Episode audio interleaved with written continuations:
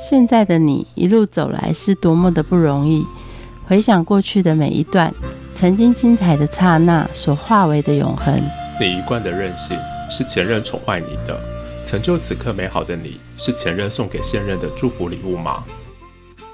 欢迎收听他教会我的一件事，我是小贝，我是 Frankie。小贝，相信爱吗？我相信真爱，但是我不相信他会永远。真爱不相信永远，所以你的真爱有多短？他是有档位期的啊，干嘛了？哦，最近我觉得跟大家都犯冲，为什么？我觉得跟大家关系都不好，人缘这么差啊？对，那你该去拜拜啦。拜谁？月老吗？月老是拜感情的，你去拜月老干嘛？拜错啦。那我拜什么？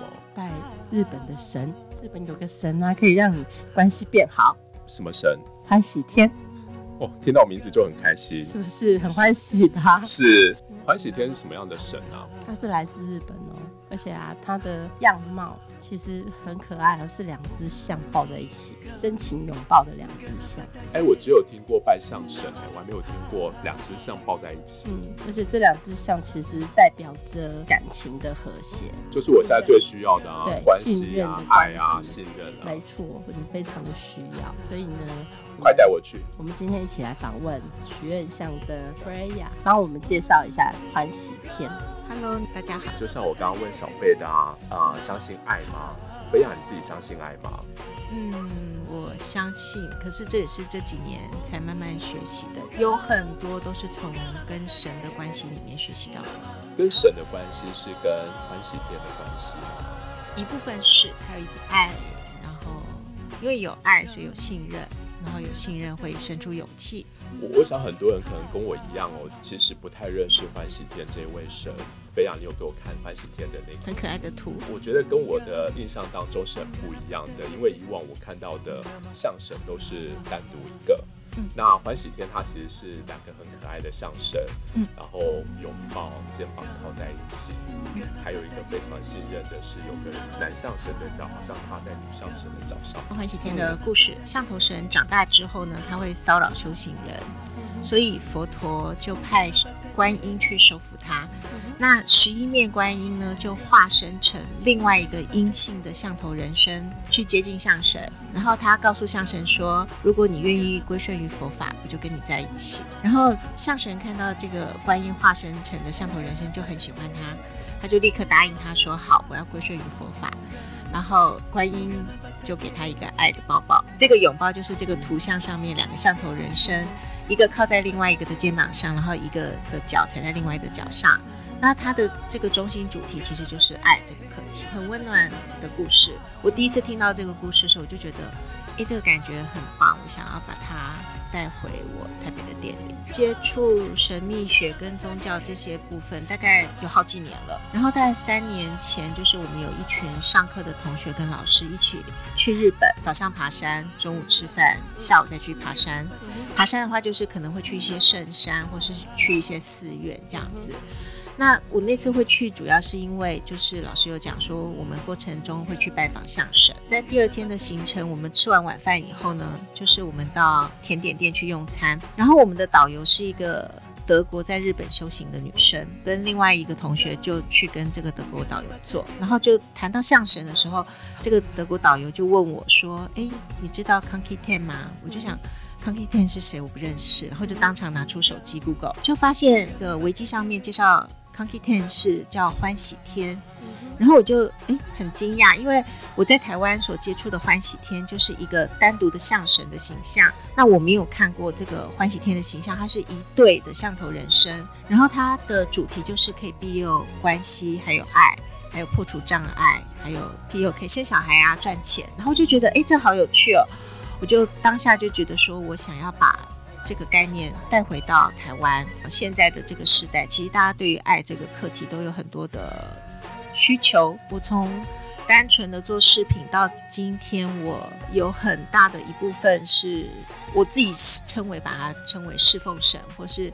请神带领我们。我觉得中间因为有很多奇迹，那看到欢喜天的故事之后，我心里就下了一个愿望，我就想说，哎，那我想要把欢喜天的这个故事引回台湾。隔天我们去那个日本的金峰山寺，就看到很大很大很大的一个象神。可是因为它是属于东密传到日本的密宗的系统，它其实平常它的位置都会用一个布幕盖住，所以其实我看不到象神的形象。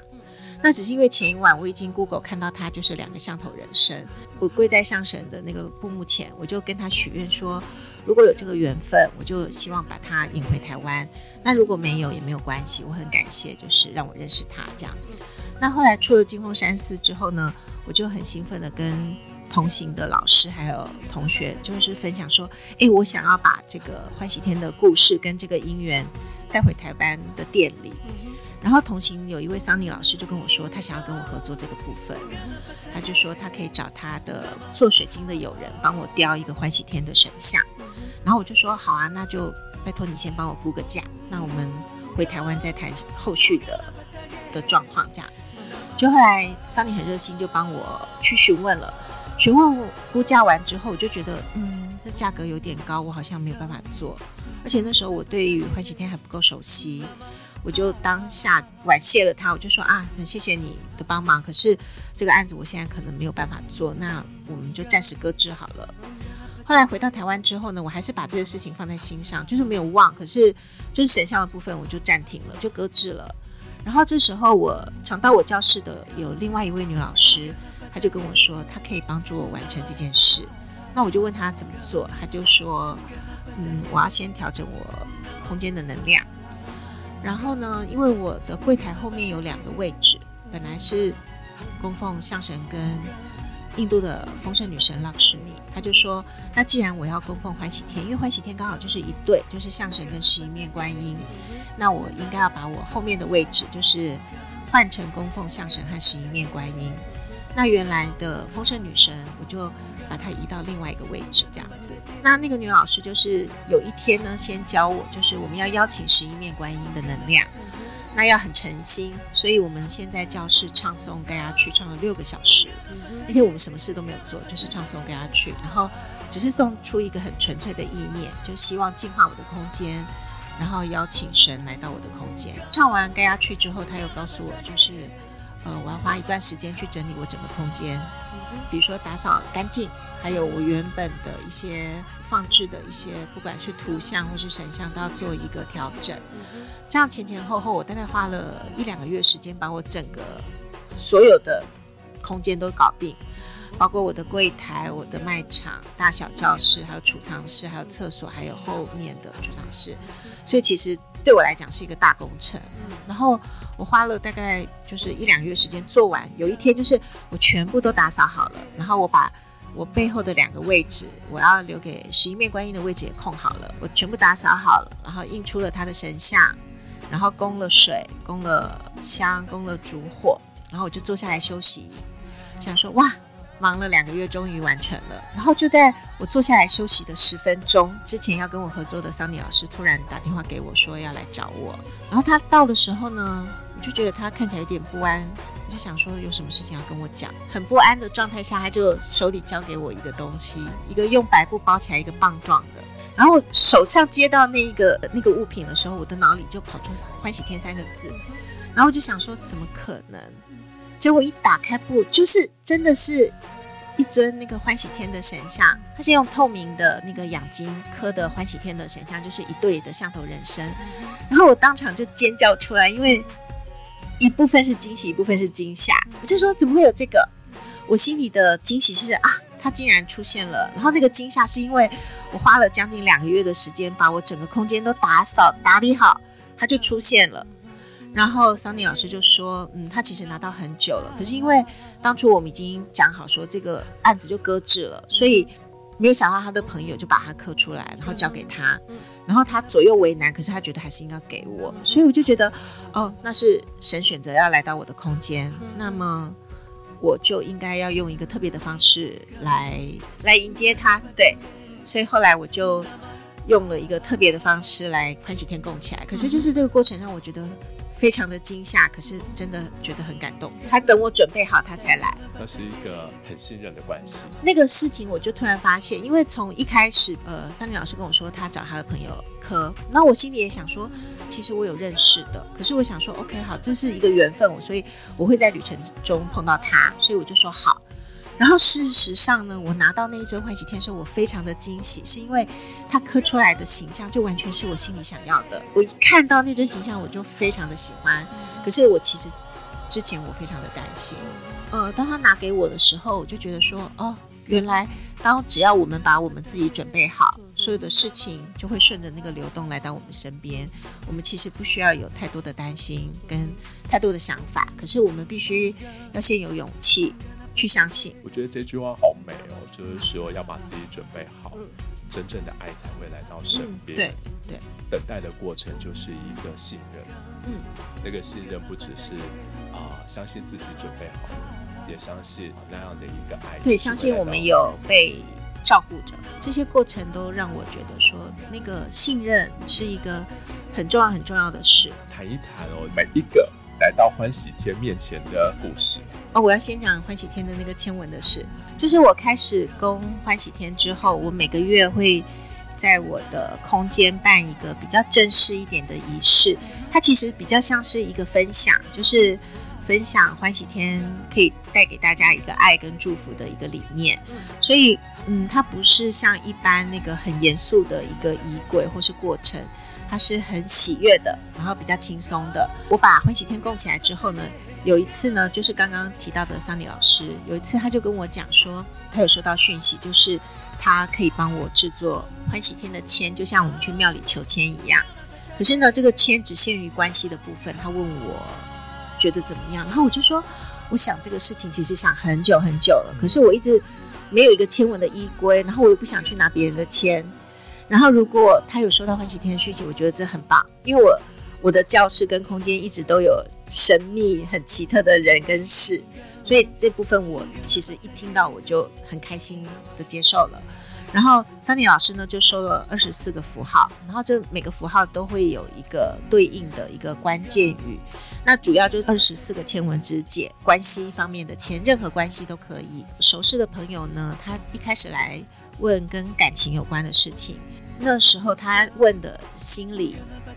属意的对象呢？他们彼此都各自有各自的伴侣，可是他们其实走到那个时候是想要跟对方在一起。可是我们外人看可能会觉得不太可能，因为他们各自有稳定的伴侣。然后他每次抽签呢，他就是陆陆续续，大概每一两个月就抽一次，每一两个月抽一次。可是他每次都抽到签王。那二十四个签文里面的签王呢，就是欢喜天的一个符号的种子字。是。他每次都切到抽到签王，然后就跟我们说好怪，为什么我都抽到签王？然后我就说。那你等待看看好了。果然，呃，最近他跟喜欢的这个对象传出好消息，然后就觉得听了很开心。然后类似这样的情况也有在别的人身上发生，就是可能他们在抽签的时候，那个答案觉得说，嗯，跟我现在的状态并不符合。可是后面就发现，哎，真的就是这样子。伴侣一起去抽签吗？其实会有，有时候会有伴侣一起进来。可是通常呢，我们会建议。分开来问事情，因为那是一个很尴尬的状态。就是伴侣一起，其实再好的，不管是家人、朋友、伴侣，或是呃父母啊什么，其实我觉得每个人都会有自己私心理私密的那一块。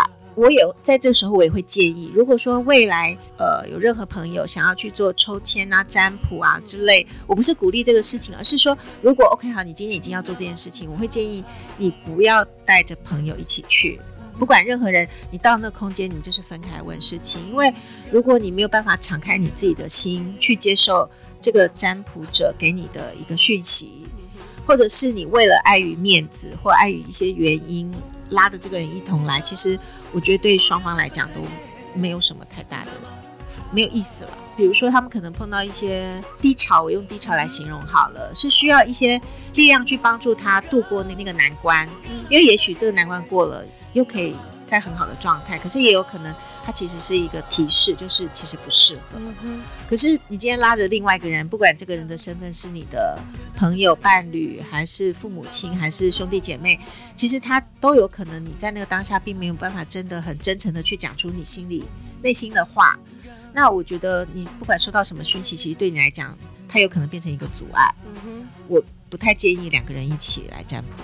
菲亚里供奉欢喜天的时间多久了？就是从前年去日本，所以大概将近快三年的时间。可是在这之前，我是供奉相声。那你觉得你在供奉欢喜天的这三年当中，你对爱啊、对信任有不同的体悟吗？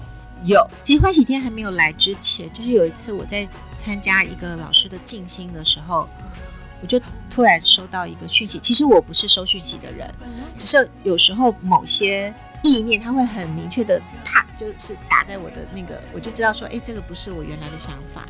那次的静心就是我在怀疑我自己在做的事情，我在想，我开了这个店，我做这些事情到底意义在哪里？然后那次我参加静心的时候，我才进去五分钟，我就我就收到了，我觉得那是一个讯息，因为它非常的明确。然后当下我就我就流眼泪了，因为那个讯息是我分享爱，所以我存在嗯。然后后来我接触欢喜天的时候，我就觉得，呃，他要让我把这个形象跟这个意念带给我身边的人，因为可能很多来到我教室或空间的人，他们都有这样的课题。应该讲说，现今的这个世代，其实很多人都有一样有爱的课题，所以他更需要一个力量来支撑。那有时候可能是老师，有时候是同学，有时候是神明。对，那我觉得我会接触到欢喜天，可能也是一个缘分，就是他让我把这个意念可以带给我空间，让来到我空间人可以分享。觉得爱有时候可能不是我们觉得说啊，我今天喜欢或爱一个人，然后我一定要从这个人身上得到一个回报或是什么，而是当你觉得有那个爱的感觉的时候，你自己就会生出那个力量，然后你会觉得很开心、很喜悦。嗯那个不需要一个对等回报，因为那是两回事。然后我记得我是在一个书上看到这段文字，然后很妙的是，就在一周内刚好有另外一个朋友来到我前面，他就在分享他自己爱对于爱这个事情的感觉，就是这样子。他就说我今天喜欢或爱一个人、爱一个事情，我不是要得到回报，而是这个事情本身，我去做这件事情，我感觉这个爱，我就可以得到快乐。我觉得是这个啊，信任你自己，在传递出这种爱的力量啊，其实是值得的。嗯，其实信任这个课题我也走了很久。嗯，我当初会接触身心灵的课程，也是我自己有一些状态需要调整。然后，可是对于信任跟臣服这件事情，其实我一直都非常的不信任、不臣服。嗯哼。然后很妙，就是我身边的人很多可能也是这样的状态。然后我从很单纯的做视频，到我现在。的作品里面跟宗教有很大一部分的连接，就是因为在这将近快十年、九年的的时间里，就是我一直在这个课题里面翻搅。可是不信任，其实你也不会有什么好的事情，因为不信任，不管是任何人事物，或是跟神的关系，不信任你只是就自己很苦，你会觉得不开心，会批判，然后没有办法信任，其实你就会就会痛苦吧。嗯哼，然后一直到这两年，我就发现，哎，我好像可以试着学习去信任，因为我的我的状态就是很容易会起起伏伏的，然后我都要走到谷底的时候，才会突然想通，觉得说，嗯，那生命就是这样，没有什么好烦恼的，我可以过的。然后有一次就是在这样子的一个过程里面，我已经走到谷底的翻回来的那一天，那天傍晚呢，我就坐在我的柜台，然后我就看到我外面橱窗呢有一个太太，有个怀孕的太太。站在那边，然后在看我的橱窗，然后她在看大象，因为我做大象做许愿象，我就想说啊，这应该是住在附近的邻居，她应该看看就走了，她最多进来问一问，因为我看到她有在我的文字前面浏览了一下，结果他就推门进来了，然后我心里还是想说他应该问问就会走了，结果那个太太呢，就是她大着肚子，看起来已经快生了，她就看看，然后很温和的。问了我一些问题，问完之后呢，他就跟我说他订两只大象，然后我就说哦好啊，那你要订什么样主题的大象？因为我有帮客人克制有特定主题的大象，比如说是神明或是个人或是任何一个主题都可以，因为像是财富跟好运。结果这个客人就讲了，他说我要订两只象，这两个主题是佛陀佛陀，一只是佛陀，一个是天使。我当场就哭出来了，因为这完全是不可能的事情。是，对。然后他说，因为他是一个很虔诚的佛教徒，他带他的小儿子，他小儿子才四岁，可是他就是他的他家的小朋友是从小就接触佛教，所以他佛陀那只象要放在家里，然后天使那只象他要送给朋友。我觉得这真的是不可思议的事情。然后我知道说，那个每次我碰到这样的状态，就是很像神在跟我讲说，你们都在。我想在这九年当中，进许愿上的一定也曾经有很谷底的时候，你都怎么样让自己过来的？我很幸运，就是因为我大概十年前开始接触课程，然后我身边有一群很好的朋友跟老师，所以在谷底的时候，他们都会鼓励我。然后我身边有很多很多的贵人，就是。嗯，我有时候有些朋友都会笑我说：“你凭什么？为什么身边有那么多贵人？”真的，我很感谢他们。就是我低潮的时候，他们会陪我。然后，当然我很感谢我家，我很感谢我的家人，就是让我很任性的做我想做的事。嗯嗯嗯。菲亚，下一次女朋友问你说：“凭什么你可以有这么多贵人的时候，你可以认真的回答他说：‘凭我也是很多人的贵人。’”谢谢。就是有一天，我是突然意识到，我觉得啊，我有一个空间可以分享我喜欢做的事情，然后分享这些神奇的事，我觉得是一个很棒的事。像我的店里，真的随时都有一些很神奇、很有趣的故事。然后现在有很多新生代的小孩，其实他们很年轻，才二十出。可是他们讲出来的一些神性，跟一些对于不管是禅宗教，或是神性，或是神秘学，他们都有办法讲出一套很完整而且很让人惊艳的东西来。我觉得这可能是世代的议题是不一样的。可是我真的很感谢我，然后我也觉得我的工作很棒。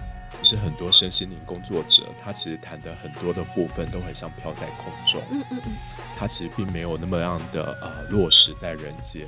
你自己怎么去看？嗯，这这个点我很在意。其实我大概几年前我就有意识到这个问题。可是我觉得走身心灵或走宗教，不管走再多，其实我们还是要回到人间，因为我们现在就是活在这个地球上。所以如果身心灵给出来的东西是太缥缈，它没有办法帮助这个人在地球活得更开心，我觉得 no。我没有办法接受，所以其实我蛮在意，就是我身边的人给出的东西，我是希望，因为它的源头其实只是要我们可以开心的活着。那这可能是一个过程，因为就是我我感觉到的，这样讲可能不是每个人都赞成，可是真的我感觉到是会接触身心灵跟宗教的人，可能是有某一块特别的脆弱或特别的敏感，或是他可能刚遭遇一段什么样的事件，他必须被疗愈。那所以其实他最后的目的还是要回归到生活有那个勇气去面对那个问题，然后你想要改变这个事情，就会真的改变。我很相信意念的力量，嗯，所以我一路走来，就是我自己从谷底，然后经过这些，就是我说我经过身边众多贵人的帮忙，然后走到今天，然后我觉得我很喜欢跟很欢喜我现在所拥有的。可是我觉得这真的是需要信任、勇气，还有。你愿意去面对我，我觉得这个点很重要。不要我在你身上看到一个好强大的力量啊！我学到最多的是从信任外在到信任自己，信任外在会给我爱，到信任自己可以给出爱，然后到最后是一种信任自己跟外在当中融合，然后给出好纯净、好 pure 的爱。谢谢你们，谢谢，谢谢飞亚。节目的最后，我们一起来听 Kiro 带来的《米拉黑》，我们下次见，拜拜。